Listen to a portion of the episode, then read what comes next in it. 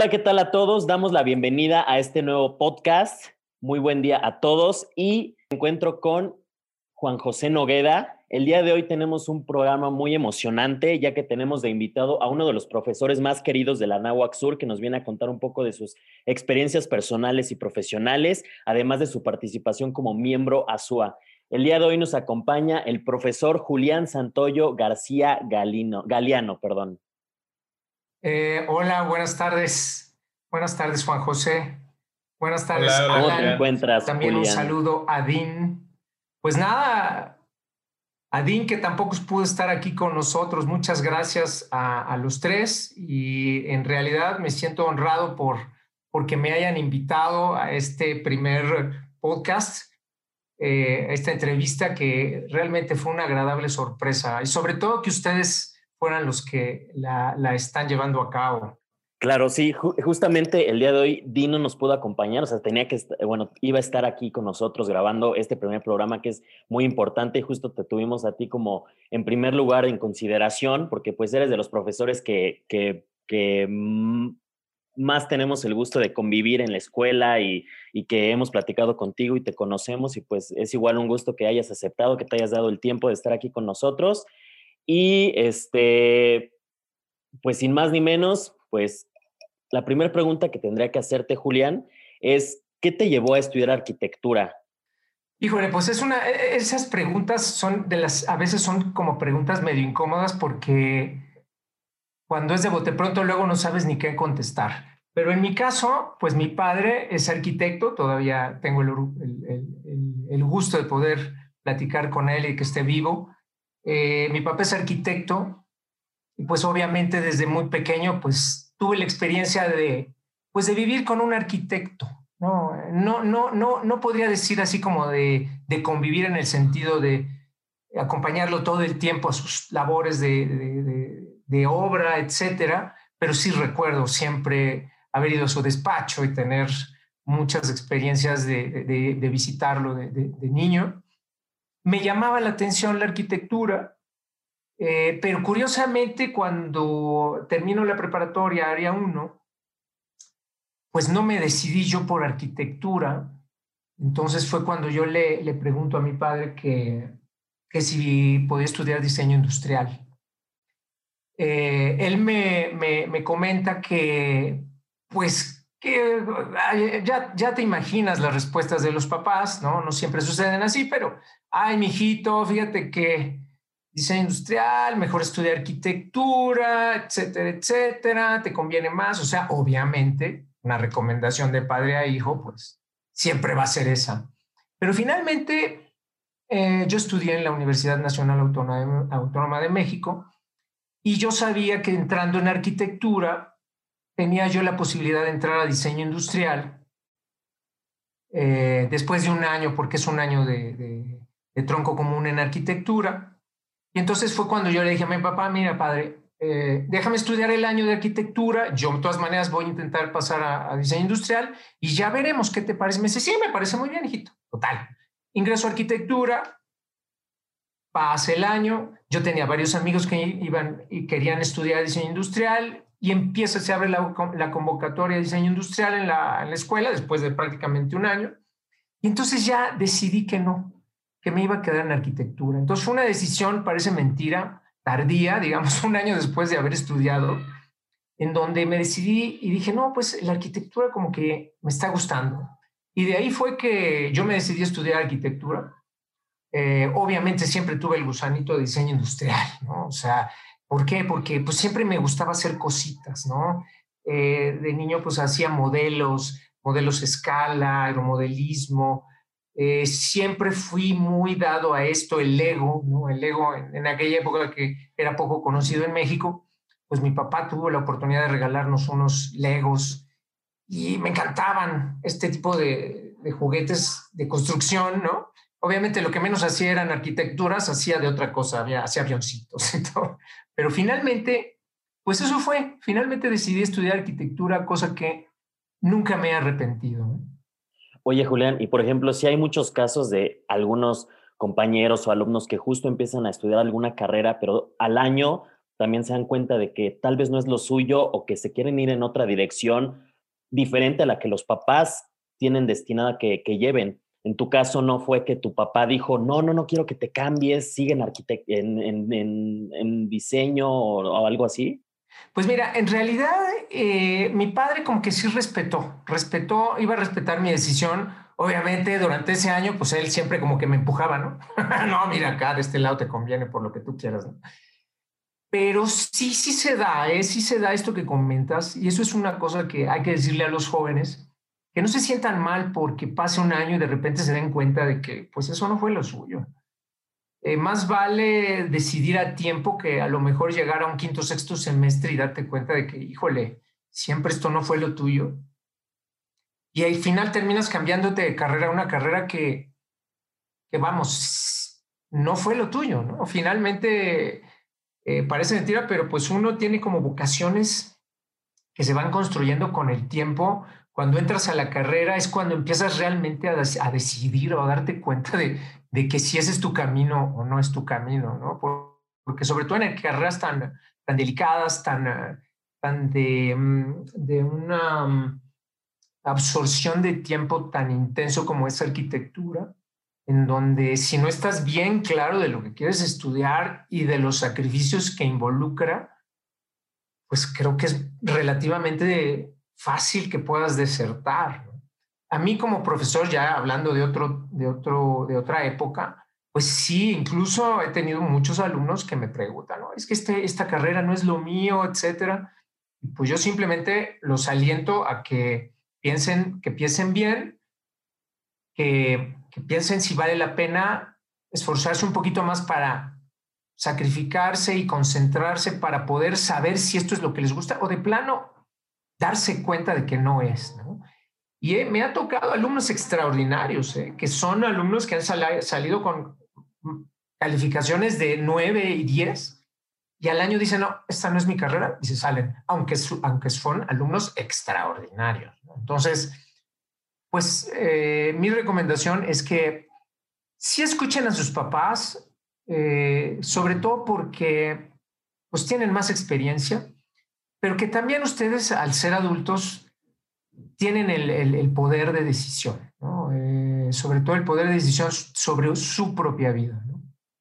Eh, si es algo que les gusta o si es algo que de plano no les gusta, pues ¿por qué, por qué sufrir ¿no? una carrera completa si es algo que no te gusta? O al contrario, ¿no? Es algo que me apasiona, aunque es muy sufrida, pues qué maravilla, ¿no? Disfrutarlo de una forma limpia, ¿no?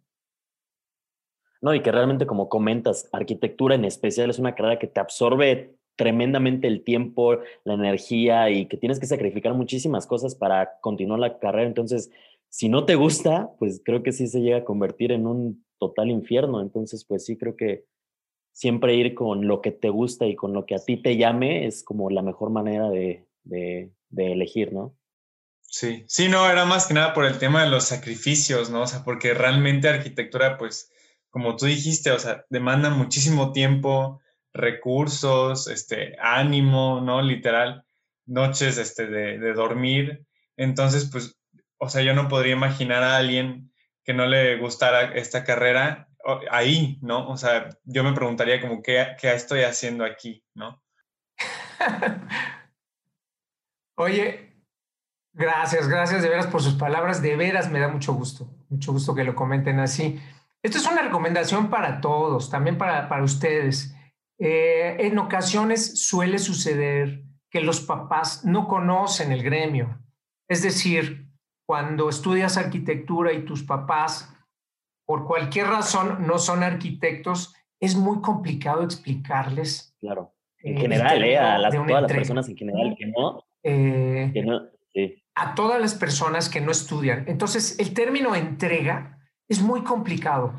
Si tú estudias, no sé, alguna, alguna carrera como derecho, por ejemplo, que te dicen, bueno, lee el capítulo tal o léete este libro. Pues bueno, sabes que el libro tiene un principio y un fin, ¿no? O sea, como tú quieras, sea un libro grande, un libro chico, tiene un principio y un fin. Y cuando tú tienes que hacer una entrega, pues una entrega, una entrega puede ser infinita. ¿A qué me refiero? Pues tú terminas un plano, pero a ese plano le puedes seguir metiendo y metiendo y metiendo cada vez más cosas, más cosas, más cosas. O sea, resulta que es un término muy extraño. Tanto las parejas de, de, los, de los alumnos, estudiantes, como los papás, pues de alguna manera es un momento en que los alumnos tienen que hablar con sus papás y explicarles, explicarles lo que lleva a ser una entrega, que no es, no tiene término, es algo que está involucrando tanto lo subjetivo de un proyecto que puede ir modificándose a lo totalmente objetivo que es acabar una maqueta, ¿no?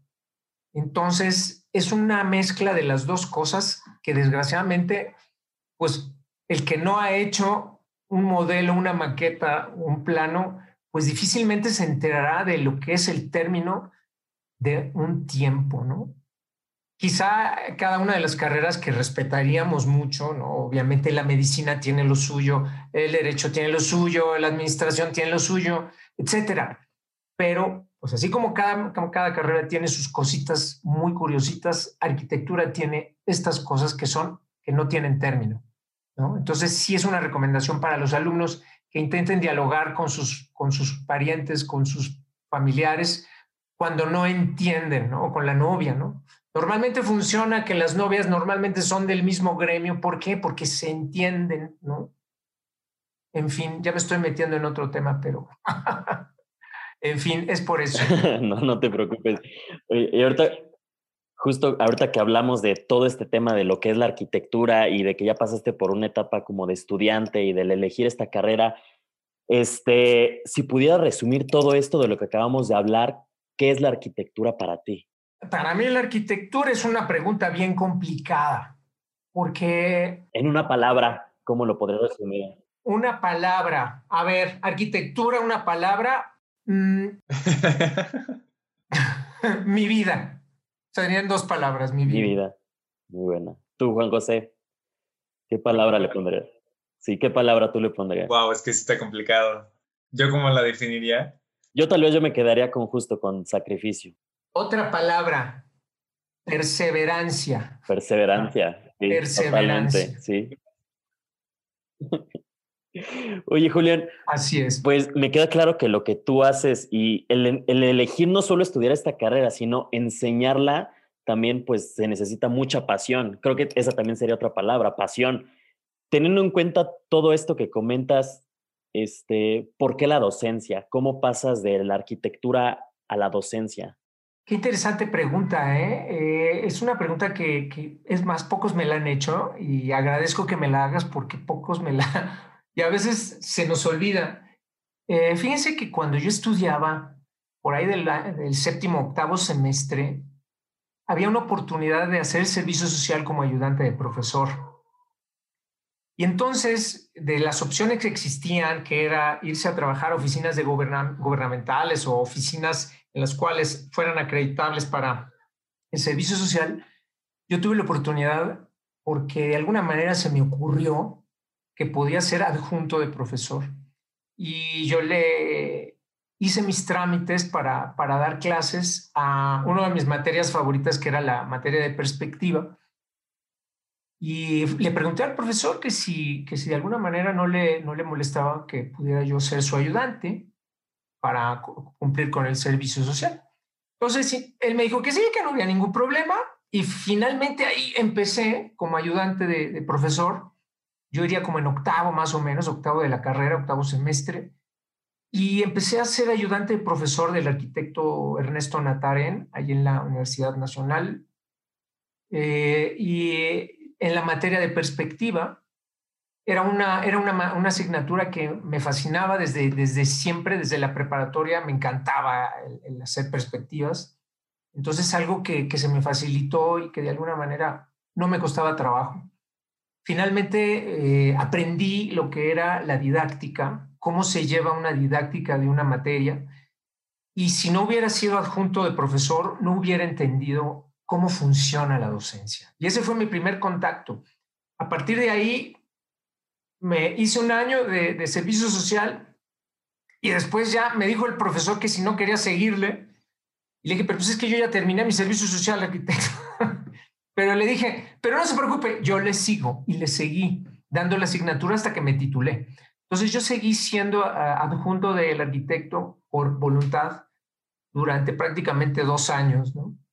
Eh, y, al final, pues eso me sirvió como punta de, lanza para, para que en, en, el momento en que se me abriera una oportunidad, pues ingresar a la docencia. Posteriormente, pues terminé la carrera, viajé, viaje de fin de carrera, ¿no? Como, como regalo de mis padres. Tuve la oportunidad de estudiar alemán, estuve en Alemania medio año, en Bremen. Eh, intenté aprender alemán y pues medio aprendí. Finalmente regresé y pues lo la primera oportunidad de trabajo que se me abrió fue como profesor en la Universidad Motolinia del Pedregal. Y ahí empecé, ¿no? Ah, en el 1990. No, pues ya llevas, ¿qué? 30 pues años. 30 años. 30 años, exactamente. Es 2020. Sí, 30 años, exactamente.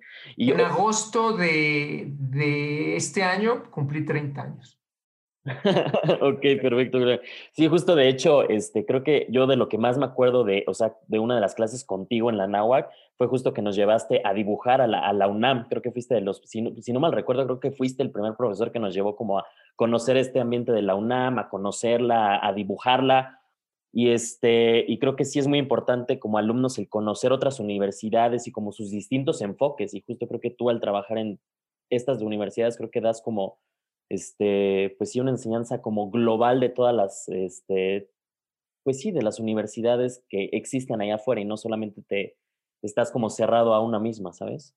Sí, fíjate que esto que comentas es importante, eh, pese a, que aunque he estado en la docencia durante tantos años, el, el haber tenido experiencia en otras instituciones, pues te da, te da una, un horizonte diferente de, de las formas, de las, de los, del cómo funcionan los sistemas educacionales en diferentes universidades, ¿no? Los comparas, comparas eh, la máxima casa de estudios que le, que le decimos, ¿no? La UNAM, pues con otras, ¿no? No quiero decir que sea una mejor o otra, pero simplemente son diferentes.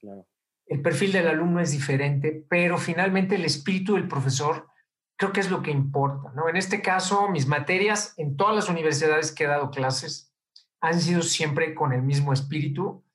Y si tú le preguntas a algún alumno, algún alumno que he tenido, pues, eh, y algún alumno de una universidad y otra, pues van a, van a ver que es la misma clase, ¿no? O sea, no por ser de una universidad o de otra universidad, doy una clase diferente por una causa u otra. Entonces, sí hay cosas que cambian de universidad a universidad, pero siempre eh, hay una línea que no, que no modificas, ¿no? el, el, el cómo desarrollar tu didáctica, el trato con los alumnos, eso de que conozcan ustedes y que tengan la oportunidad de vivir otras universidades, de, vivir un espacio diferente, es muy importante, al menos desde mi punto de vista, el que conozcan otros lugares, porque la endogamia, o sea, el, estar siempre en el mismo núcleo, no siempre es lo no es siempre nos da un horizonte real, ¿no? De, en dónde estamos parados. Sí, Sí, es así. Sí. Aparte de la experiencia, ¿no? O sea, ese tipo de experiencias de que el profesor y el, todo tu semestre va, por ejemplo, cuando fuimos al UNAM, ¿no? Toda esa experiencia de, pues, de ir todos juntos y estar ahí y hacer arquitectura, dibujarla, ¿no?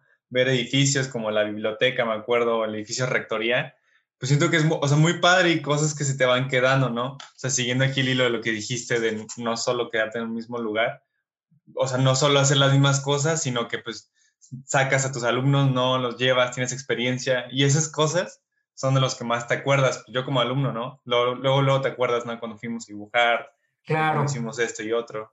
Pues fíjense que hay algo que es importante que ustedes lo sepan, que es, por ejemplo, eh, el aprendizaje siempre tiene que ir acompañado de un tipo de experiencia. Eh, cuando la intención de llevarlos a dibujar a la UNAM o a otros sitios eh, es buscar siempre que cuando visites algún sitio, no solamente vayas a dibujar, sino que tengas la experiencia de vivir ese lugar, ¿no? En este caso, tuvimos la oportunidad de ir al campus universitario, allá Ciudad Universitaria, en donde pues está la biblioteca central, la rectoría, los murales de Siqueiros, eh, que de alguna manera se enteren de que existen, ¿no? O sea, a lo mejor pues no los vas a dibujar, ya, pues está muy bonito y X, ¿no? pero cuando menos ya te enteraste de que existen, ¿no? O sea, ¿dónde están? Pues yo ya fui, una vez fui hace 20 años que fui con el profesor, ¿no? o sea, eh, de alguna manera ya tuviste una experiencia de vida en la cual eh, compartiste, ¿no? Una emoción o, o, una actividad con un espacio. Y eso, eso es algo que hay que buscar, ¿no? Entonces, como docente, pues es parte como que de, de la didáctica que nos enseñan.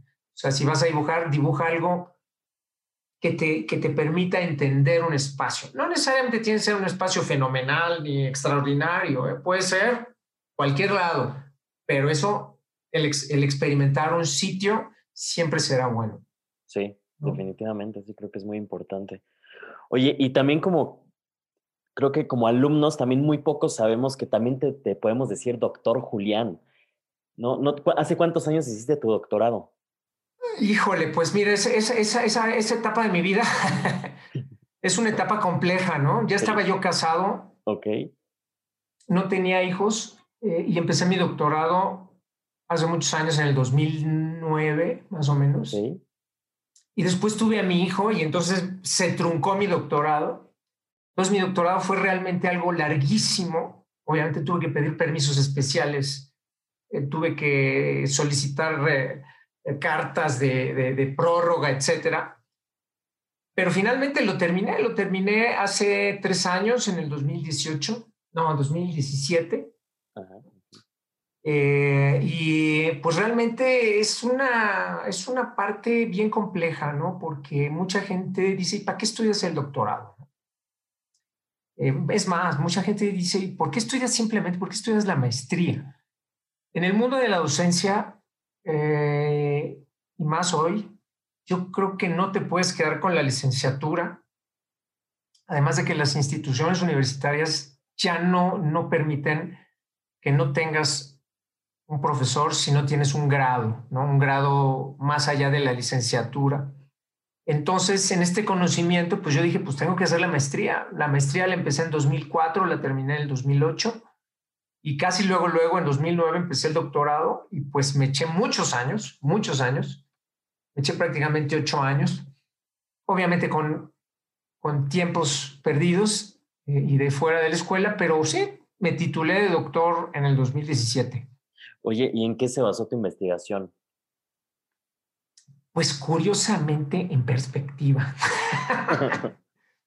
Y tú me vas a preguntar, porque todo el mundo me preguntaba, oye, ¿qué le vas? ¿Por qué estudias un doctorado de perspectiva? No sé por qué, pues ya está todo, está todo inventado, ya existen las computadoras, ya existen los renders, ¿no? ¿Para qué estudias eso? Resulta ser que cuando yo termino la maestría, eh, más o menos por esa época, edito el primer libro que tengo, tengo un libro de perspectiva, el único que tengo. Y entonces le pregunté al doctor Tomás García Salgado, que es uno de los perspectivistas más conocidos de México y Latinoamérica, sobre todo por su, su, su, cultura de investigación. Y entonces le pregunto que me haga mi prólogo de mi libro, a lo que él accede. Accede Tomás en, en, hacer mi prólogo, me hace el prólogo del libro. Y en esa misma, en esa misma época, que fue un mes de que lo estuve yo platiqué con él antes, obviamente, le solicité porque yo ya había tomado alguna vez algún curso con él. Vamos, somos relativamente amigos, ¿no? Yo le tengo mucho respeto al doctor García Salgado. Eh, y me dijo, oye, Julián, ¿por qué no vienes a hacer el doctorado conmigo? Entonces, pues mi primera impresión fue de orgullo, ¿no? Que el doctor García Salgado me invitara, él de su propia voz, me dijera, oye, vamos a Obviamente en ese instante dije, oiga, doctor, pero vengo terminando la maestría y estoy un poco cansado. Me dice, no, haz el doctorado, ya, métete. Y así como, como te lo digo, me metí al doctorado con él. Y como el tema del doctor García Salgado es perspectiva, yo pues yo decía, bueno, ¿qué voy a estudiar de la perspectiva? Vamos, yo ni sabía qué, qué, qué iba a hacer y entonces él me propuso el tema, ¿no? Él me dice, mira, tienes que encontrar un modelo un modelo que de alguna manera te dé, o vamos a buscar un modelo de todos los métodos de perspectiva que han existido desde que el hombre es hombre. Entonces, eh, yo dije, pues eso debe estar escrito en algún lado. No, no está escrito. Entonces, ese fue el tema, es un tema histórico, en el cual pues yo me voy desde la historia de Euclides, 300 años antes de Cristo, eh, pasando por Roma, eh, eh, el Palatino, todo lo que es las imágenes de, la Roma del, del, año cero, del año 30, ¿no? Antes de Cristo. Y empiezo a enterarme de que pues, la cultura del dibujo y de la representación ha venido evolucionando de una forma muy interesante que ya en otro, en otro momento les contaré. Pero pues precisamente estudié esa parte histórica desde el inicio, pasando obviamente por el medioevo, Alhazen, pasando por después Giotto, eh, finales de los prerenacentistas, y realmente salieron cosas extraordinarias, ¿no? O sea, eh, me pude, tener acceso a los manuscritos de Da Vinci, ¿no? Eh, de forma digital, en la, mm, que están en la Biblioteca Nacional de Francia. Pues, estudié varias traducciones del, del, de los tratados de Da Vinci, ¿no? La de Jean-Paul Richter y las actuales. Y pues ese, ese estado crítico de, de, educación que empiezas a tener y adquirir, pues hasta que logras generar precisamente un documento de investigación que, que pone en claro muchas cosas y muchos huecos que existían y que empiezas a rellenarlos ¿no? en la historia y que al final pues salió el documento. ¿no? Y pues estaba formateado en, una, configuración de libro. No lo he editado como libro como tal, pero pues prácticamente es un libro, Un libro es un tratado de perspectiva.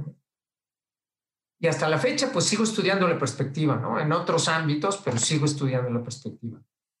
Sí, pues creo que realmente nunca dejas de aprender, ¿no? O sea, creo que siempre hay cosas que puedes seguir aprendiendo y absorbiendo y más como profesor, ¿no? Creo que siempre tienes que estar como a la vanguardia y siguiendo investigando y trayendo nuevas cosas porque justamente todo va avanzando, todo va cambiando, entonces, como dices, no te puedes quedar con lo que ya había, ¿no? Tienes que ver qué más hay o qué más va a haber para justo ir hilando todas estas cosas que comentas, ¿no? Claro, claro. Ahora fíjate una cosa, aquí pues no he platicado yo esa parte de la perspectiva, de que fuimos de los pioneros en la Universidad Montolinia en hacer renders por computadora. Entonces, en 1991, la Universidad Montolinia adquiere unos, sistemas Spark Classic de, de, de, Sun y bajo una plataforma Unix, eh, un programa que se llamaba ARIS. Y ahí empezamos a hacer renders por computadora. Estamos hablando del 91, ¿eh? O sea, estamos hablando de hace 19 años. Eh, no más, ¿no? 29 años. 29, sí. 29, 28 años. Nosotros ya, ya hacíamos renders por computadora, pero con la gran inconveniente que para hacer un simple wireframe, o sea, un simple wire, ¿no? o sea, lo que es un, un, una representación alámbrica en perspectiva, la computadora se tardaba 10 minutos, ¿no? Para hacer un alámbrico sin hidden line, ¿no? Sin hidden lines. Entonces, este, eh, cuando le metías hidden line, olvídate, se puede echar media hora ahí haciendo un, ni siquiera era render, era un, una vista en alambre. Pero ya las hacíamos, ¿no? Y ni de chiste cuando ya quisiéramos que tuviera sombras, ¿no? O sea, eran renders que ni siquiera eran eh, con, una, con un coprocesamiento muy, muy complicado pero pues eran renders que se nos iban a las tres horas, ¿no? Tres, cuatro horas. Y se veían muy bonitas en la pantalla porque no podías imprimirlas. o sea, no había, no, había, no, había, no existían las impresoras. Entonces, ¿qué hacíamos? Le tomábamos fotografía a la pantalla, agarrábamos una cámara de rollo normal, la poníamos ahí en la pantalla, más o menos la acomodamos y tomábamos fotos, ¿no? De nuestros renders en la, en la pantalla del, en el monitor, que no eran muy grandes, y las imprimíamos como fotografías y eso es lo que llegábamos a entregar porque no, no podíamos imprimir, no existían las impresoras. O sea, iba más adelante la tecnología digital que la tecnología de hardware para poder imprimir. O sea, sí existía seguramente en Estados Unidos, en alguna universidad muy prestigiosa, existían las impresoras, ¿no? Pero las primeras impresoras a México llegaron en el 98. ¿no? Entonces, muchos años estuvimos literalmente tomándole fotografías a las pantallas, ¿no? Entonces fuimos pioneros en el render en México también. Eh, por supuesto, yo me dediqué a eso muchos años. Desde el 98 yo me dediqué a los renders. Entonces, si se piensa que no estoy metido en el mundo de lo digital, al contrario, ¿no? Eh, claro, ahorita ya estamos viendo un desarrollo extraordinario yo creo que los alumnos no se dan cuenta, ustedes mismos a veces no se dan cuenta de lo que tienen en las manos, de lo vertiginoso que son las computadoras, de que pueden imprimir a colores, de que pueden plotear el láser, ¿no? Y cosas así, que en algún momento nosotros pues nos acoplábamos a lo que había. ¿no? Y la cantidad de ahora de renderizadores y programas y para hacer ah, modelado, o sea, impresionante. Ahora Digo, yo los conozco, yo conozco varios, yo sé cuáles son los, o sea, y yo me he dado cuenta que en realidad lo que importa cuando tú usas un software no es el software que utilizas, es lo hábil que eres en usar ese software, el que sea, ¿no? O sea, no importa. Todos los softwares son igual de buenos. Yo no puedo decirte que hay uno mejor o uno peor. Sí, ¿no? Eh, todo depende del modelador, o sea, tú. Sí. Y de, y de, y de tu capacidad como de, de cómo preparar un render, ¿no? Sí, Entonces, eh, las habilidades que tengas, que desarrolles con ese software y que también te sientas cómodo, ¿no? Porque luego exactamente. recomiendan y igual y le das, pero no te sientes cómodo, te sientes más a gusto con otros. Entonces, pues sí, creo que ya depende como de cada quien y cómo te acoples ese software. Fíjate que yo vengo, yo exactamente, tú lo estás diciendo. Yo vengo usando el mismo software desde el 98 hasta la fecha. ¿eh? Wow. Y no lo cambio porque pues es el que me acomodé y, dice que me ha dado las herramientas, pero obviamente yo sé que hay software mucho más avanzados, ¿no? Entonces, a veces veo lo que hacen los alumnos y digo, wow, ¿cómo hiciste eso? ¿no? Eh, y sí admiro ahora los, lo, cómo manejan ustedes las computadoras, cómo manejan ustedes los renders, y realmente es admirable. O sea, yo sí tengo la distancia perfecta, clara, de dónde están ustedes. ¿no? Claro. Pero pues esto es el mundo, así es, van evolucionando y los alumnos superan al profesor, lo entiendo perfecto. ok, pero bueno, ahorita este, cambiando un poco de tema, Julián, nos estábamos acordando de la época en donde estabas en todo este proceso de, descubrir el, todo el poema de, o el tema que traías de Matías Geritz, no sé si recuerdes, y que nos comunicabas a nosotros, ¿no? Todas las angustias, todos los retos y estreses, ¿no? Y, que pasaste. Y fíjense que este, este, este, este proyecto de, de, de, investigar el poema plástico de Matías Geritz, pues a lo mejor no es muy conocido para algunos de los que están escuchando, pero Matías Geritz eh, fue un, un, un, artista plástico que llega a México en 1957, eh, justo en el año que muere José Clemente Orozco no se recuerda, no recuerdo si muere en 57 o no, perdón, 47, 47, perdón. Si muere en 47 o 48, pero justo en esa época llega Matías Geritz a México, invitado por el director de, la Universidad de Guadalajara a dar clases aquí a México, ¿no?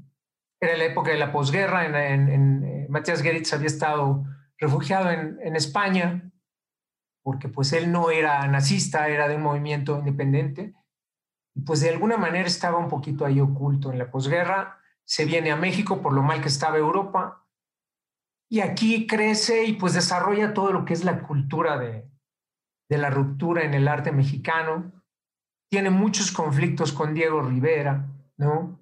Por esto mismo, Diego Rivera era la época del, del muralismo mexicano, estaba en su gran apogeo, resulta que si no eras de la Escuela Mexicana de Pintura, pues no tenías chance de hacer ningún mural. ¿no? Entonces, ¿Por qué? Pues porque ellos querían.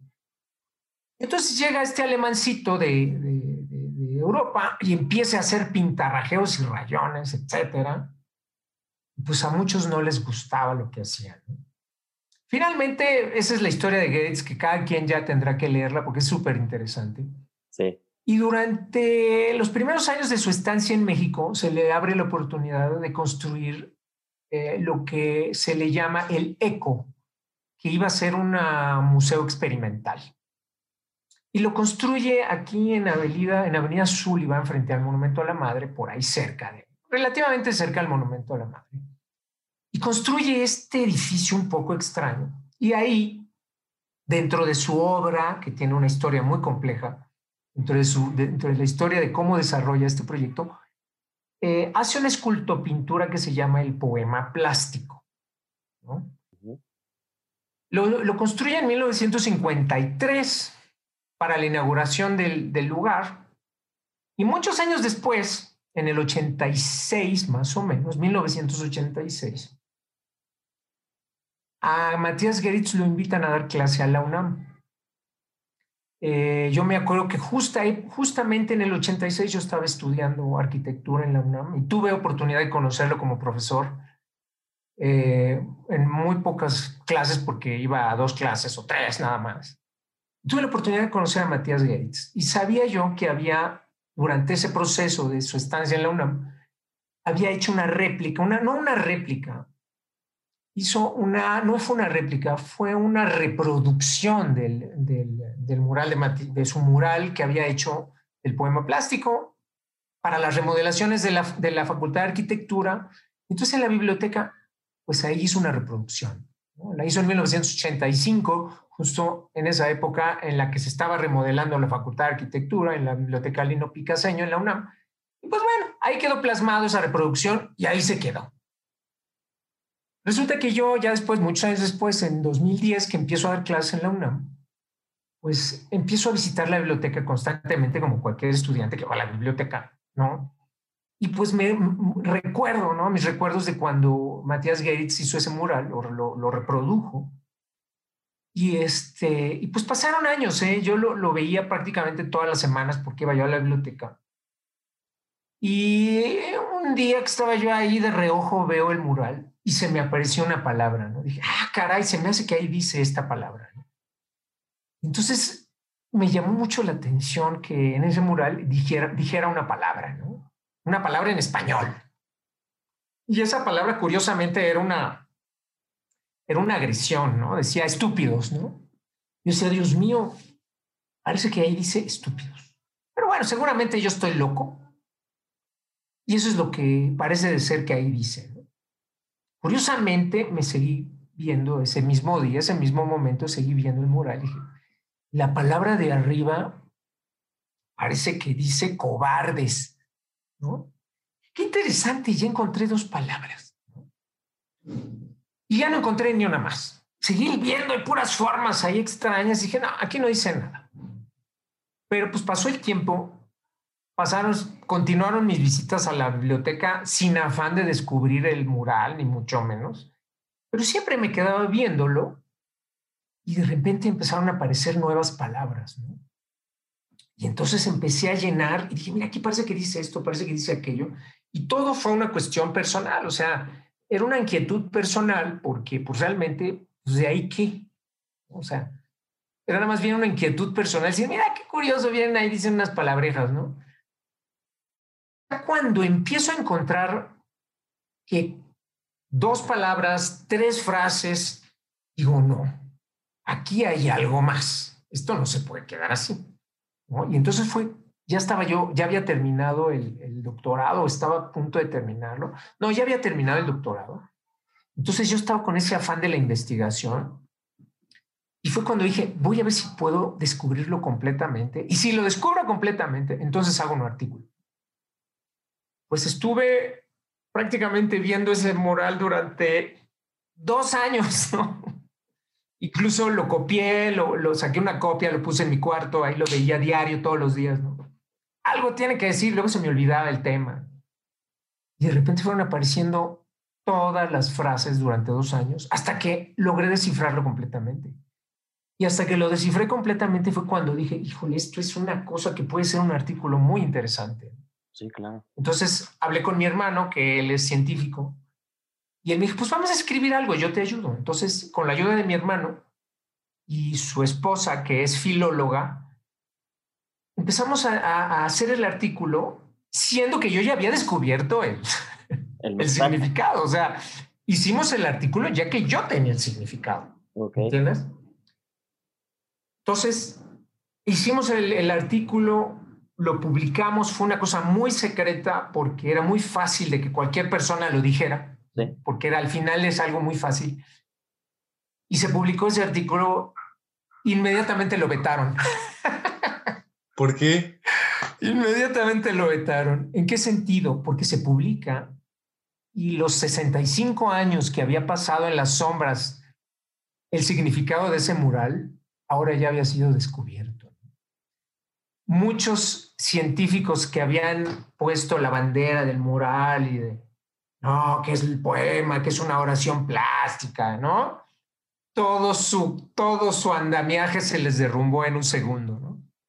Entonces, eh, actualmente, es 2020, sigue un poco vetado el artículo, eh, pero fue un descubrimiento extraordinario que muy pocos lo valoran. No me importa porque yo ya sé que ya está publicado, entonces cualquier cosa que se diga, pues ya se dirá, pero ya está publicado. Eh, seguramente de aquí a un futuro, a lo mejor en 10 años o en 15 o en 20, dirán, no, mira, pues este no era tan menso, no, a descifrarlo.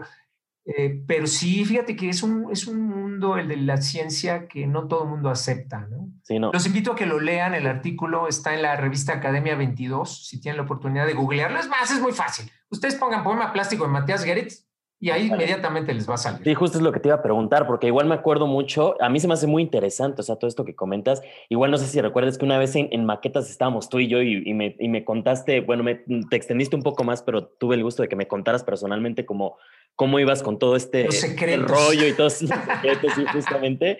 Y este, pero sí que bueno, entonces para, bueno, yo que también me gustaría más leer, ¿es en Academia qué? ¿Me podrías repetir de nuevo? La revista es la revista científica de la UNAM de arquitectura. Ok. Es Academia y después XX. 1, 1, porque es 22 romano. Ok, perfecto. Sí, igual para. Eh, tú es más, pones en tu buscador Google el que quieras, pones poema plástico Matías Goeritz, ya ves que era alemán. Ajá. Eh, y te van a salir, lo primero que te sale es el artículo en la revista, o no sé si lo primero, pero en la primera página ahí sale como en tercer o cuarto renglón, ahí le picas y es gratis, lo puedes bajar. Ahí está el artículo, es público y se aceptan críticas, se aceptan críticas de todo tipo. ¿eh?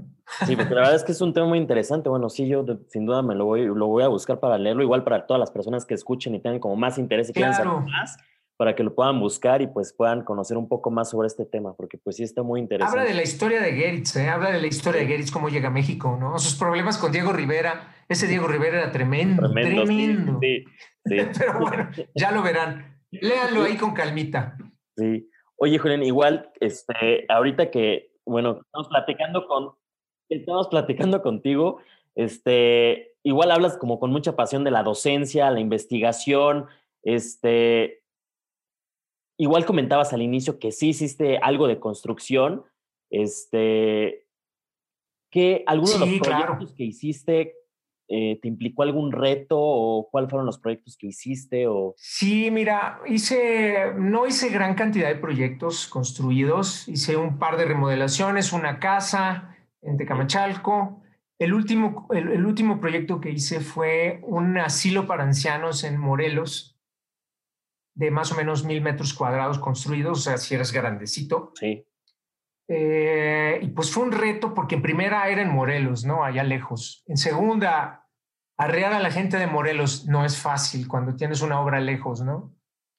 Y tercera, eh, dentro del proyecto a mí se me había ocurrido, así por una ocurrencia, hacer una bóveda de 6x6, ¿no? De ladrillo. Okay. Y no, vamos a hacer una bóveda de ladrillo de 6x6 metros, ¿no?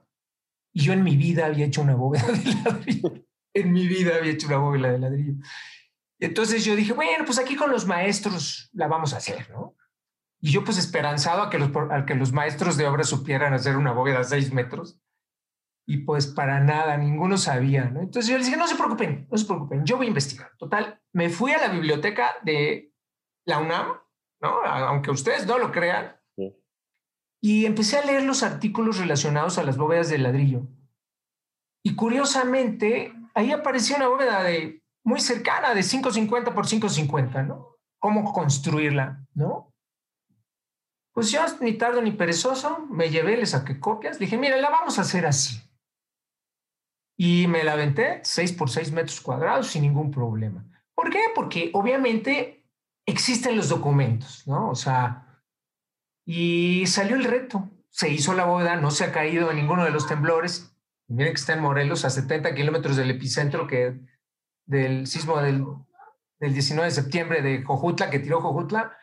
Curiosamente, ni una fractura. Pero bueno, ese fue uno de los grandes retos de la obra.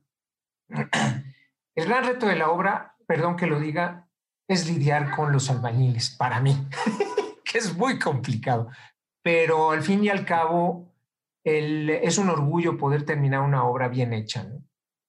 Entonces, eh, sí, fue una experiencia compleja eh, y sobre todo que fue una, una, obra de tipo social, ¿no? porque era un asilo para ancianos en donde la obra era, iba a ser para uso de, gente con discapacidades motoras. ¿no? Entonces, eso casi que entra a la, a la, obra, de, a, la, a la pregunta que si he tenido oportunidades de construir obras de tipo social, sí, sí. Este asilo fue una de ellas. Fue un reto, ¿no? Por, por todo lo que implica la accesibilidad, ¿no? Se construyó en el 2007, se terminó en el 2007, en 2008, perdón, se terminó en el 2000, no, se terminó en el 2009, justo antes de que naciera mi hijo, y este, es una obra extraordinaria para mí, ¿no? No es de revista, obviamente, pero conlleva muchos retos de aprendizaje. Entonces, pues eso fue una experiencia interesantísima. Y, a nosotros como estudiantes de arquitectura, justamente ahorita que estamos entrando en este tema social, este, ¿qué te gustaría o qué consideras tú que, que deberías transmitirnos sobre justo el desarrollo de proyectos que tengan un impacto social? Pues mira, cualquier proyecto tiene un impacto social, en primera instancia.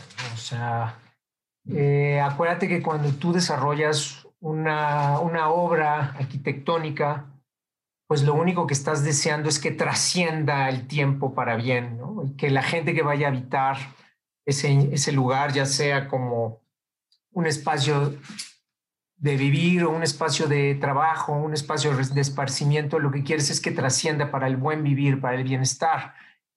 Yo la arquitectura la veo como eso, como una, una, una tiene que ser un, un, trabajo en el cual le vas a dar un beneficio a la persona que va a habitarlo. Y con esa mentalidad tienes que trabajarlo.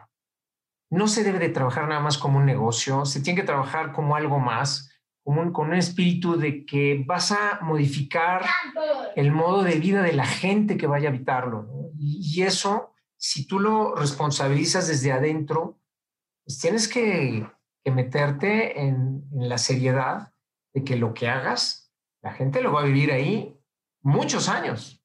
Y que tus errores, ¿verdad? Y tus aciertos los va a habitar durante muchos años. Entonces, la arquitectura se tiene que ver desde un enfoque social, siempre en beneficio de, tu cliente, si es que es una persona, o de un grupo social, si es que es un grupo de, personas mayores, o si va a ser en beneficio de la sociedad, porque vas a ser un parque o un, un recinto que vaya a ser de uso público, pues tienes que verlo desde un punto de vista siempre con una trascendencia en el uso a muchos años. ¿no? Entonces, eh, yo sí invitaría a los arquitectos a eso, ¿no? a entender que el cliente no es nada más un signo de peso, sino es una persona viva y que de alguna manera está confiando en ti para que tú le des ese lugar donde se va a sentir bien, donde va a sentir su vida, ¿no? va a ser su hogar, en dado caso, su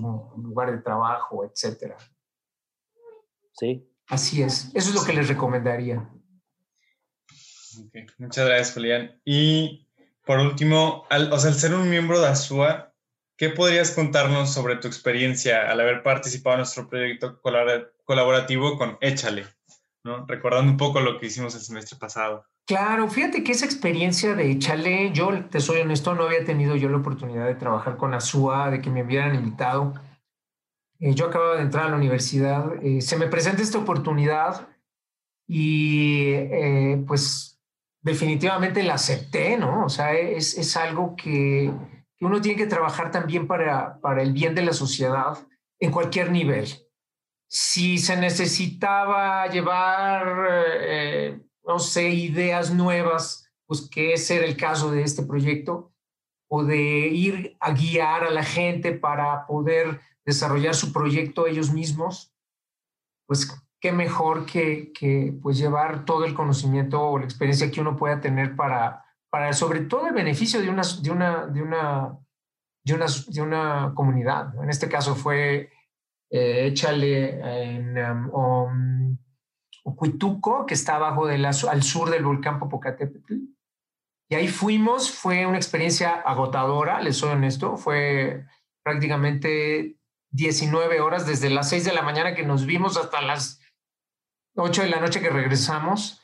Eh, fue muy cansado, pero fue una experiencia muy grata, sobre todo en, conocer que puedes hacer algo por la gente, ¿no? Y sobre todo ir acompañado de alumnos que tienen el mismo espíritu de ayuda, que pues cuando se juntan las, las voluntades, siempre se genera algo positivo. ¿no?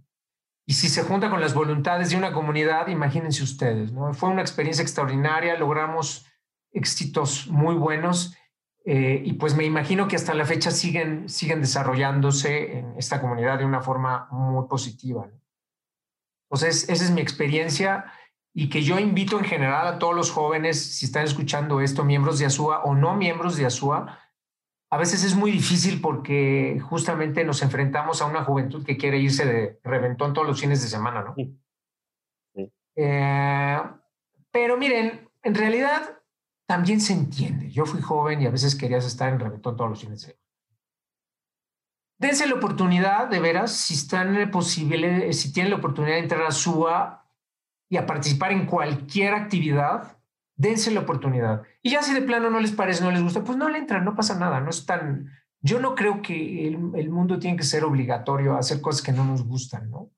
Pero pues creo que después de, que vives una experiencia de este tipo, eh, a lo mejor tienes cosas que no te gustaron, bueno, pues, pero es una experiencia, es como les digo, es ir a, a visitar nuevos mundos, nuevos lugares, y nadie te va a platicar. O sea, el vivirlo es lo que no debemos de dejar de hacer vivir una experiencia, ¿no? Porque es algo que no nos pueden platicar el Internet por, por atrás de una pantalla, es imposible. Tienen que vivirlo, ¿no? Entonces, hay quien lo toma muy bien, hay quien no le gusta, pero pues hay que aceptar también eso, ¿no? O sea, no todo el mundo piensa lo mismo, ¿no? Pero al menos a título muy, muy, muy personal, creo que fue una experiencia extraordinaria. La volvería a hacer, por supuesto, y sobre todo invito a la comunidad, profesores y alumnos, a que realmente participemos todos en, una experiencia de este tipo. En, aquella época fue con Échale, pero pues puede haber muchas otras opciones, no nada más ese tipo, ¿no? Podemos ayudar con cosas muy pequeñas, pero ayudar siempre va a ser bueno. No, pues es que creo que sin duda, creo que el participar en proyectos sociales y todo este, este tipo de actividades te hace conocer el mundo real y te sensibiliza respecto a las reales necesidades que existen pues afuera de la escuela, ¿no? Porque muchas veces no somos conscientes de la realidad de nuestro país, entonces creo que todos estos este, proyectos sociales que organiza Échale o Azúa son como muy importantes para la formación de, de, profesionistas, ¿no? Pues sí, si no tienen oportunidad de Échale o de, de, un proyecto tan interesante y tan importante como Azúa, pues siempre va a haber la oportunidad de participar en las comunidades, ¿no? Claro fuera de la escuela, o sea, no sé, este, apoyando a la gente, no necesariamente tiene que ser haciendo proyectos tan formales, ¿no? Eso tiene que ser voluntario y, repito, se entiende cuando hay que la gente no, no, no, no, le da, pues no se le da y tampoco va a pasar nada. ¿eh? Eh, no sé si tú te, vi con intención de comentar algo, Juanjo, porque creo que también tú ah. participaste. Iba, no, nada más iba a decir. Intensamente en aquella época. Sí, sí, o sea, iba a hablar también un poquito de eso que, o sea, que sí, o sea, que la arquitectura pues es una, es una disciplina que engloba muchos temas, ¿no? O sea, tanto temas sociales, este, urbanos, sustentables, ¿no? Un, un buen arquitecto pues debería de conocer todas ellas, pues para poder crear pues buenos diseños, ¿no? Teóricamente, o poder estudiar entornos o usuarios. Pero pues, más que nada, lo que podemos este, concluir o tomar de toda esta eh, plática o conversación es que la arquitectura requiere como un acto de empatía, ¿no? Como poder ser lo suficientemente sensible para poder eh, eh, estudiar o cumplir con las necesidades del usuario, ¿no? Poder este, conectar, ya sea con el entorno, con las personas. Entonces, pues, o sea, se me hace muy, muy, muy importante eso. Muy cierto lo que dices, Juanjo, y muy valioso porque efectivamente le... Pues a algunos nos cae un poco tarde el 20, ¿no? A mí me cayó un poco tarde, ¿no? Podía quizá yo haber podido ayudar desde hacía muchos años en, otros sitios, pero bueno, la madurez te hace que vayas cambiando eh, y que de alguna manera eh, dense la oportunidad, sobre todo hablo obviamente ustedes, todos los que los jóvenes, profesores, gente en general que puedan tener la oportunidad, y espero que no esté tan aburrida la plática, de tener una experiencia de este tipo y que seguramente les va a dejar algo bueno. Seguramente les va a dejar algo bueno, es algo que yo siempre he deseado que los alumnos entiendan que vivimos en un mundo real, que no es fantasía, que no es un render, ¿no? La realidad no es un render, la realidad es de carne y hueso, ¿no?